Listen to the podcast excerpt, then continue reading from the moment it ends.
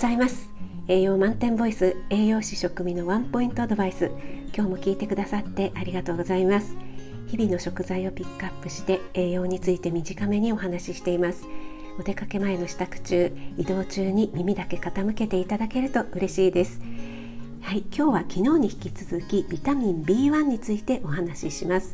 え昨日はね、えビタミン B1 は糖質をエネルギーに変える時に欠かせないビタミン。というお話。そして昔ビタミン B1 の存在がまだわからなかった頃ビタミン B1 不足による活気がとっても流行っていたんだよっていうお話をしました。まだ聞いてないよっていう方は是非昨日の配信朝配信ですね、えー、聞いていただけると嬉しいです、えー、今日はですねビタミン B1 を多く含む食材取り方などについてお話ししたいと思います。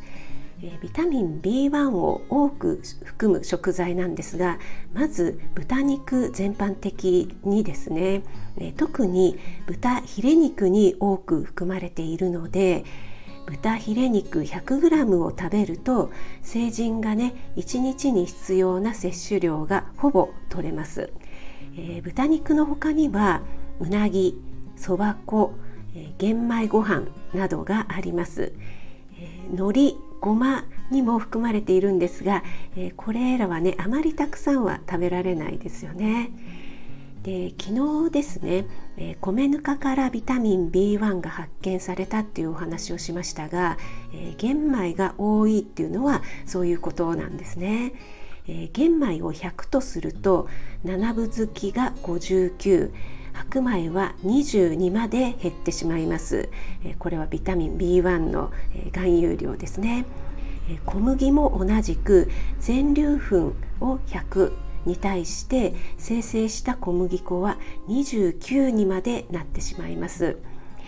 え、取り方はですね以前の配信でもお話ししたことがあるんですがビタミン B1 はネギ類やニラニンニクなどとね一緒に食べると吸収率がアップするので豚肉の炒め物に玉ねぎにんにくニラなんかを入れるのはとっても効果的です。